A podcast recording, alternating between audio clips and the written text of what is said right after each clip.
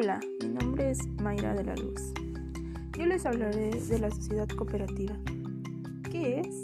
Son empresas sociales que tienen la diferencia de una empresa mercantil con base de valores y principios, una figura legal con un mínimo de cinco personas. Tiene solidaridad, democracia, equidad y responsabilidad en su base de valores. Se reparte de forma equitativa la utilidad del trabajo siendo todos dueños. ¿Cómo se forma?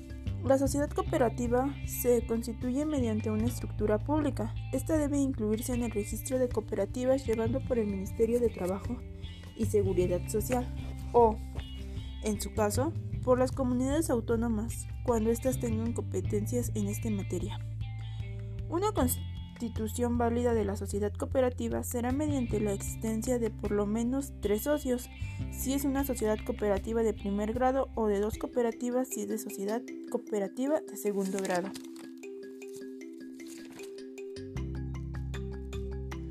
Clases y categorías. Según el artículo 21, forman parte del sistema cooperativo las siguientes clases de sociedades cooperativas. 1. De consumidores de bienes o servicios. 2 de productores de bienes o servicios y fracción reformada. 3. De ahorro y préstamo. Ahora, les daré una pequeña parte de cada una.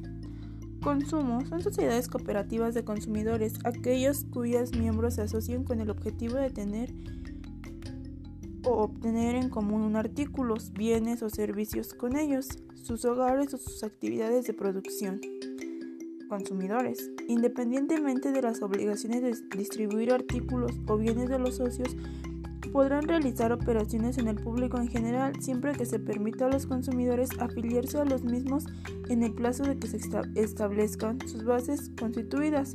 Estas no requerirán más autorizaciones que las vigentes para la actividad económica específica. 2.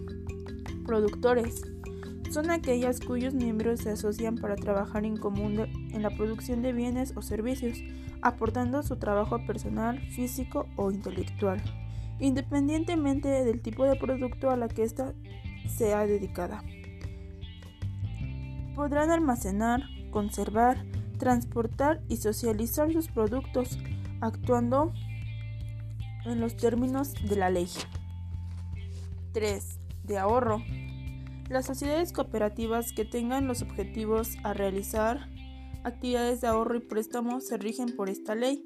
Se entenderá como ahorro la capacidad de recursos a través de depósitos de ahorro de dinero de sus socios y como préstamo la colocación y entrega de los recursos captados entre sus mismos socios. Las sociedades cooperativas de ahorro y préstamo se construirán con un mínimo de 25 socios.